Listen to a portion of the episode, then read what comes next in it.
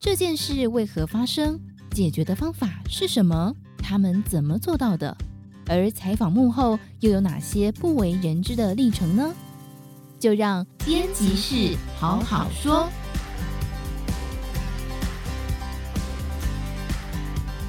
大家好，欢迎收听编辑室好好说，我是金周刊执行副总编辑方德林。这一期一二九四期金周刊的封面故事，我们要跟大家介绍 CPTPP，这个是我们加入 WTO 以来台湾最重要的一个全球经贸布局，它的影响的结果会怎么样啊？那我们有没有渴望可以真的加入这个 CPTPP？那我们今天请到现场是呃我们的资深的主编郑敏生。那敏生，你跟大家打个招呼。各位听众朋友，大家好，我是郑敏生。哎，敏生好哈。那这个题目呢，其实大家知道，就是说，嗯，台湾在这几年其实朝野都一直在呼吁，我们要尽速的加入自由经贸组织。那可是我们一直受阻于啊、呃、一些政治的压力哈，一直很难进去。但是现在终于有一个。好像形式上面稍微有点呃对我们有利。那国发会主委龚明鑫他评估呢，加入的几率大概有五成。那所以我们这一期就要好好来跟大家介绍 CPTPP 对台湾的影响哈。那呃，敏生你可以先跟大家介绍一下这个 CPTPP 跟其他的经贸组织它的特色到底是什么呢？好，其实我们台湾目前加入的最重要的一个国际经贸组织就是 WTO 嘛。那 WTO 我们都知道，它是一九九五年就完成谈判，那其实已经是二十几年的事情了。那 CPTPP 它其实是一个比较新的经贸协定，所以它是在二零一六的时候先完成了第一次的协议，然后在二零一八年底正式生效。那其实隔了二十几年呢、它跟 WTO 时代，其实我们的产业结构啊，跟经济活动方式都不一样了。所以其实很多这几年大家关心的议题。包括呃电子商务啊、数位经济啊、嗯、跟劳工权益啊这些事情，其实是 WTO 没有的，嗯、所以它的范围广度是比 WTO 更广。那再来另一方面是开放市场，其实开放市场最简单的就是边境管控嘛。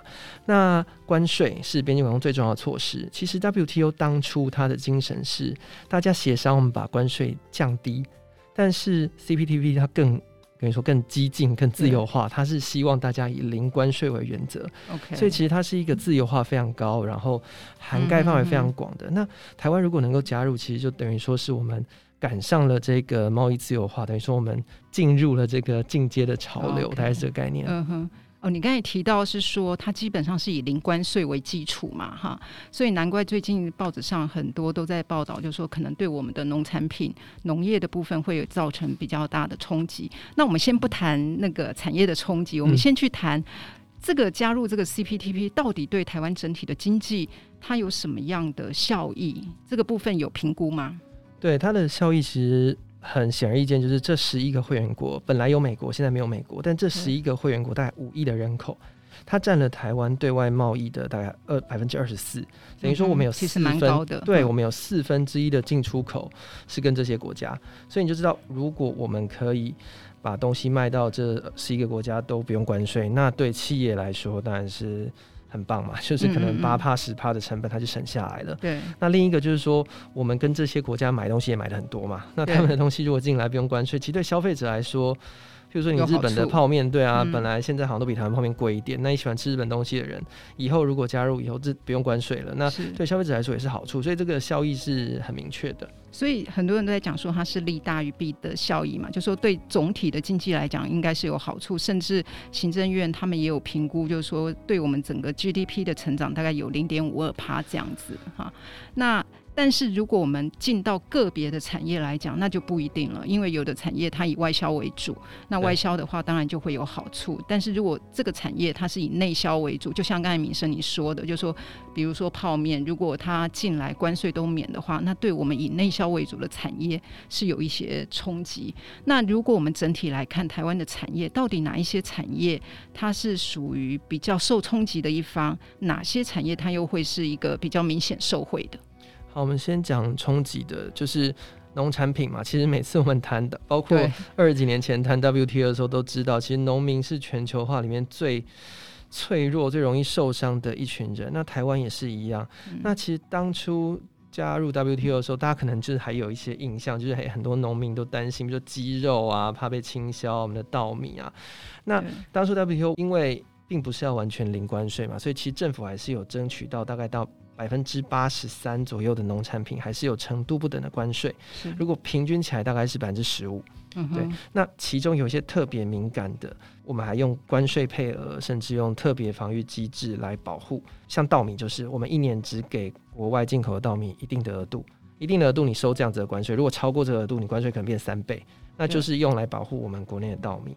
但是加入 CPTPP 以后，这些百分之八十五的农产品保留关税的，可能就倒颠倒过来了，可能只剩百分之十五的可能有关税。因为我们可以去看 CPTPP 的会员国，他们把农产品降为零关税比例大概是百分之九十六点二，如果没记错的话。对，那当然每个国家不一样，像新加坡没什么农业，它就是农业就农产品百分之百降为零。但是像日本这个农业大国，它可能就保留了百分之二十二，就七十八的降成零关税，二十二的免关税。那台湾比较合理的推估，应该是不太可能像日本一样争取到这么多了，因为这等下再讲。就是日本它能够保留这么多的农产品的关税，是因为它用它很强大的工业产品来做掩护。那台湾的产业结构可能跟日本不太一样，但合理来说，八九成的农产品免关税大概是免不了的，所以这是一个蛮大的冲击。那再来就是我们讲到，诶、欸，汽车，其实我们在路上看到很多，其实诶、欸，日本车啊，韩国车啊，那。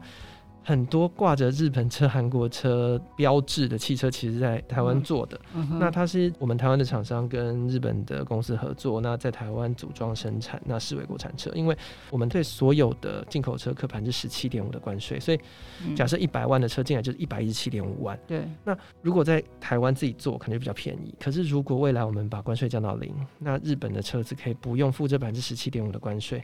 他就会觉得说，那我在日本自己做，运过来就好了。我在不一定要在台湾组装做了。对啊，你在台湾组装做，你的人力成本高，再来可能还是要给台湾的公司赚一点嘛，所以他可能就自己送过来。那对于我们汽车组装业，可能就会很有很大的影响。那相对的。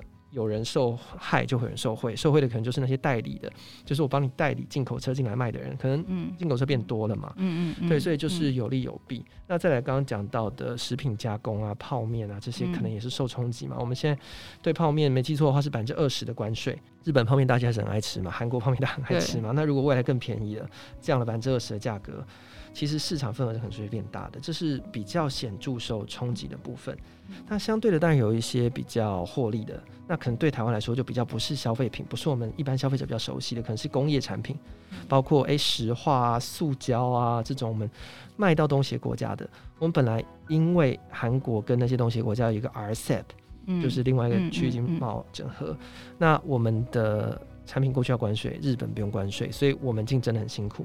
可是未来我们卖到 CPTPP 的国家，可能包括越南是一个很主要的市场，那我们就可以降百分之八、百分之十的成本，那对企业来说是很有利的。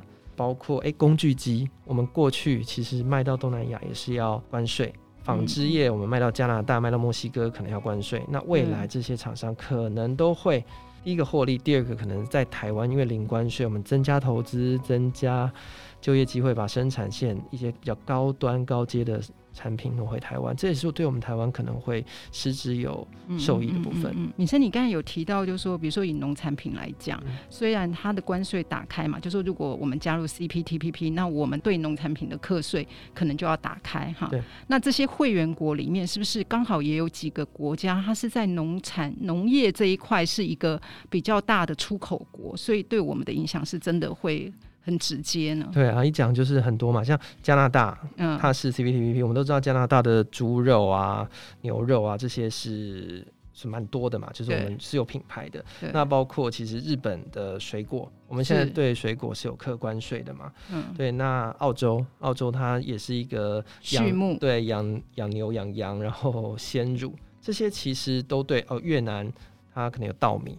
这些对我们来说都是跟我们台湾既有的农业有重叠的。那这个就就会直接有可能比较辛苦一点这样子。OK，那呃，米生，你刚才也有提到，就是说日本的状况，因为日本其实基本上它也是一个很保护他们自己农业的国家，对啊，那但是它现在已经是 CPTPP 里面很重要的成员嘛，哈，大家就会很好奇，就是说哈，它既然加入，它的农产品一定也要打开，那但是它当时是谈到了一个什么样的条件哈？可以，因为你刚才有讲到，就是说要用工业，日本是用工业在掩护它的。农业嘛，哈，那具体来讲，它这个掩护到底是怎么去做的？它所谓的掩护，比如说它工业让利，它这个让利的状况到底是怎么样？好像譬如说日本，我们都知道日本的牛肉，我们大家也蛮爱吃的，就是质感蛮好的。但是其实澳洲在跟日本要谈自由贸易协定的时候，他们就说：“哎、欸，你日本的牛肉市场要开放给我们啊，给我们澳洲啊。”日本就想说：“好，你要开的话，那。”那你要给我条件嘛？就是你要跟我换什么？所以澳洲就取消了对日本汽车的关税，这就是换取它的牛肉进入日本市场，这是一个。那另外一方面，他对美国，美国也要求他开。对。那日本就觉得，哎，美国的牛肉跟猪肉它的成本真的很低，对我们来说有很大的影响。他就说。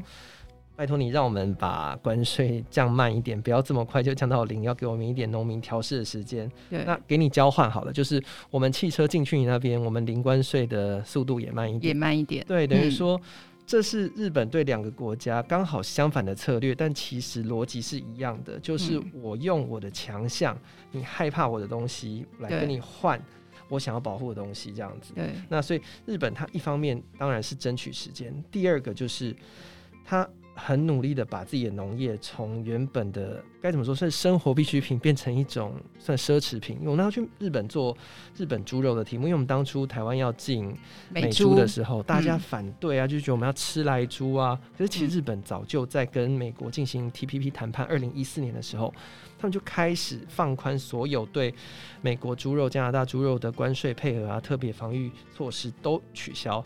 但是他们做的另一点是把国产变成一个品牌。只要大家去日本，我相信大家应该会有印象，就是你去那个马路旁边那种卖日式定食的，不是什么连锁店，他都会说我们是用强调日本本国猪、本国牛，是本国什么食用，他们连蔬菜都讲本国，所以就知道日本人对他们自己本地生产的农产品是很骄傲的。他们觉得我们第一个消费日本的东西是听我们日本人，这可能是一个；第二个，他们觉得日本东西比较安心安全。那其实日本的故事完全可以给台湾做借鉴。像我们这一次开放美猪的时候，其实政府在做这个产销履历，是因为大家要觉得，诶，我们台湾猪肉就是有竞争力。那相对而言，这一次我们如果要加入 CPTPP，我们的开放幅度会远比猪肉更大。那包括稻米、包括水果、包括鲜奶，其实如果我们都可以比照猪肉，或者比照日本这个高标准，就说，诶，我们是本地生产、优质、美味。健康，那其实对农民的冲击，我可能我是一个消费者，我一盒猪肉多花二十块买台湾的，对我来说其实没有什么差别。但如果大家都有这个意识，其实对农民来说，就可以不用那么害怕进口的农产品竞争。听你讲，其实简单说就是说，日本在谈判的时候。它等于是工业上面去做让利，然后争取农产品它进来的速度稍微慢一点，对，就开放的程度稍微慢一点，对，然后去争取到这个时间，然后这个时间他们转去做强化他们自己农产品的品牌，对，好，然后去做。未来可能，比如说十年后，它真的要整个大开的时候，可能就不会受到那么大的冲击。对，那这样的状况其实也是台湾现在农业上面其实是可以去做调整去做的事情。对，因为安倍那时候他用了一个叫攻击型的农业嘛，因为关税是保护嘛，嗯，就是你是弱者才需要被保护嘛。可是对日本来说，其实我们台湾人对我相信我们台湾人很有感，就我们对日本的农产品，不管牛肉啊、水果，我们都会觉得，哎、欸，这个东西是高级的，相对于台湾好像还比我们好一点。嗯、那这就是他们所谓供给型，在这几年慢慢看到效果。那如果我们台湾也可以像日本一样做供给型，我相信我们台湾农产品都是很好的，嗯、应该还是有条件去跟越南啊、加拿大、澳洲这些国家竞争。所以日本是蛮值得参考。当然，我们的工业没有它这么强啦，只是我们现在也还没加入嘛，所以我们可以有点时间来做这个事情，保护我们农产品。那相对有一些工业产品需要保护的，也许我们可以帮他谈多一点。如果我们农业没那么脆弱的话，对，其实因为台湾大部分我们是外销产业比较多。多嘛，哈，其实台湾本来就是一个比较加入这个经贸组织，算是一个很积极的的一个经济体，这样。嗯，那农业确实是我们。这所有的产业里面，就是说相对它的保护性是在过去这一段时间是比较高的哈。但是显然就是说，如果我们未来要加入这个经贸组织的话，这个农业它不可能永远这样子被保护起来。对所以我们要怎么样去刚好趁这个机会做一个产业升级？其实刚好也是一个转股的机会啦。对简单说是这样子哈。那我们刚才。谈了这么多，那刚才我有提到，就是说国发会主委龚明鑫，他也认为我们加入的几率有百分之五十哈。那这可能是过去这十几年来，大概是觉得国际情势对我们最有利的时候。但是，是不是真的可以这么的乐观？呃。敏生，我知道你采访的时候，其实问了很多的的专家，那也有人提说，哎、其实好像没有像我们现在政府认为的这么的这么的乐观。那个情形大大概是怎么样？好，就是我们为什么会十年磨一剑？其实从大概二零一零年，美国总统奥巴马在主导这个 TPP 的谈判的时候，台湾就一直很想加入，可是。当初我们一直连申请都不敢，是因为那个时候美中的关系非常的友好。那个时候奥巴马那时候有 G two 嘛，就是美中关系是正在密切合作的时候。那可能台湾也自己会觉得说，美国顾虑中国的观感或是怎么样，我们就害怕被拒绝。嗯，那过了十年，其实国际情势有很大的转变，虽然美国也退出了，但日本对我们也很友好，所以我们在这个时候选择加入。但是百分之五十，对我我我其实是。某种程度赞同就是龚明星主委的说法，因为这另外五十就是无法操之在我们的国际因素，就是中国比我们还抢先加入。嗯、那中国比我们抢先加入的话，会有一个问题是 CPTPP 它的。要新会员国能够入会，必须要所有完成国内批准程序的会员国同意，等于说全部要同意。对，只要一个人反对，他就很像联合国安理会啦，只要你有一个人反对，那你就进不来。所以你一定要取得共识，嗯、因为他们是一个集体嘛。嗯嗯。那中国他如果比我们先加入，那就惨了。邓正中就是我们的贸易总谈判代表，就说如果中国加入，他一定挡我们的，所以不能让这件事情发生。这是第一个。但第二个，我们担心的是，中国它即使他现在申请加入，大家觉得说啊，你的标准差这么多，你国营企业也补贴，你对数位的管控也这么的严格，完全不符合 CPTPP 的精神。但是他有没有可能去成事不足但败事有余，就是说服一两个人来开一些比较严苛的条件啊，或是他去策动别人不支持我们，这个状况是不能排除的，因为我们就知道其实中国对我们是没有很有善意的嘛。对，所以我觉得。如果讲五十五十，我觉得正面的那五十就是其实我们真的准备了很久，包括其实我们的法律已经修了八九条，然后我们都已经想好我们什么东西愿意开放，跟每个国家都谈了很久了。但是另外一方面不确定因素就是国际政治，所以其实就连邓正中他在接受我们的采访的时候也说。我们现在策略就是能够把实质的问题、经贸的问题处理好，让十一个国家都觉得，哎，台湾加入真的是对我有利的。嗯嗯，那他们可能就可以把对自己国家有利的部分当做优先的考量点，而不是把中国因素放在前面。嗯嗯，对。那当然，美国态度也很关键啦。就是美国虽然他现在已经不是这个 CPTPP 的成员，但是他跟这所有的国家的关系，包括日本啊、越南啊、加拿大关系都很密切。澳洲，澳洲对。那他们。会美国会扮演一个去按住台湾、支持台湾的角色。他们现在发言对台湾是蛮友善的嘛？嗯，那所以其实。终究还是回到台湾这一个地缘政治第一线的岛国，我们终究还是无法免除强权之间角力的影响。那我们能做的就是，我们先把自己都准备好，然后看看如果机会对我们有利的时候，临门一脚我们肯定就进去了，大概是最好的期望。OK，其实所谓的准备好，就是我们的整个法规啊，然后包含就是我们愿意开放的这个程度，对啊，是可以符合会员国的期待的这样子。对啊，就像。比如说农业，我们就我们假设农业很有竞争力，我们不怕。我们在谈判的时候不用跟人家啰嗦，好要开我们就来开啊。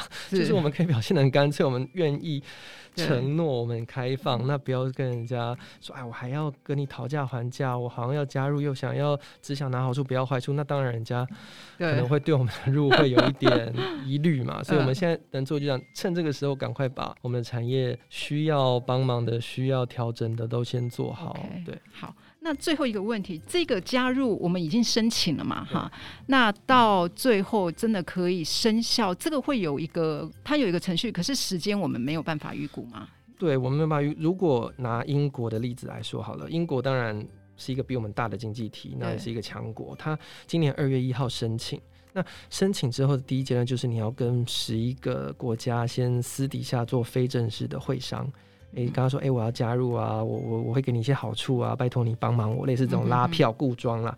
然后之后他们的部长会议会讨论说，诶、欸，要不要让这个国家来进入谈判的阶段？如果大家一致同意说好，我们可以跟这个国家谈谈看，那就会成立一个工作小组。